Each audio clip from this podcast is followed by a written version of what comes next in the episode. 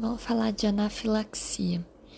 Anafilaxia, a gente tem como fatores de risco os adolescentes e adultos jovens, história familiar, histórico pessoal de atopias e cardiopatias. Óbitos por anafilaxia estão relacionados a choque e a parada respiratória.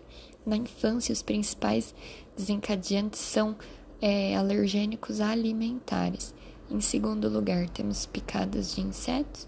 E terceiro lugar, temos medicamentos, especialmente quinolonas, vancomicina, AINES, contraste iodado, quimioterápicos.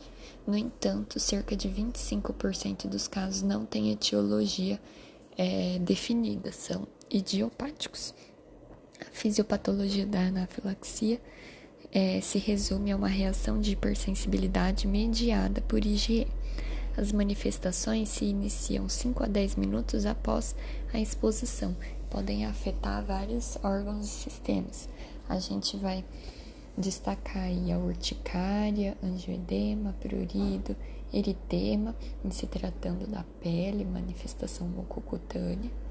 Com relação ao sistema cardiovascular, pode até mesmo evoluir para parada cardiorrespiratória, agitação, confusão, é, com relação ao sistema respiratório, rinorreia, broncoespasmo, edema de laringe e até mesmo manifestações gastrointestinais, como cólicas e vômitos.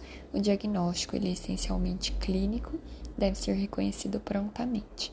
E aí nós temos três possibilidades para diagnóstico. A primeira, eu tenho acometimento mucocutâneo, mais acometimento respiratório ou hipotensão.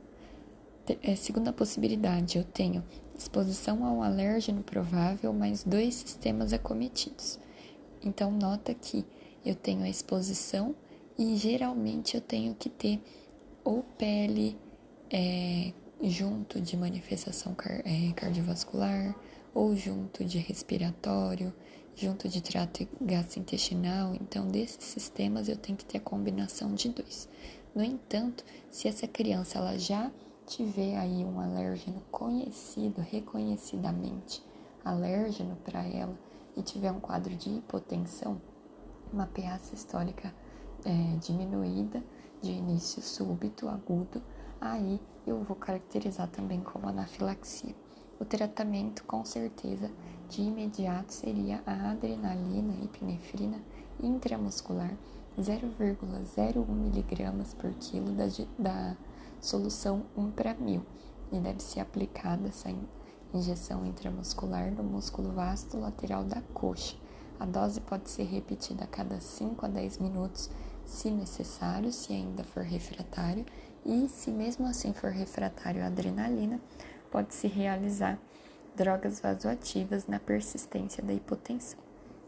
Existem tratamentos adjuvantes que incluem os antihistamínicos e também os corticoides. Lembrar que os corticoides eles têm um papel importante para evitar a reação bifásica, prevenir a recrudescência, que seria após algumas horas o paciente após estabilizado ele voltar com os mesmos sintomas da anafilaxia.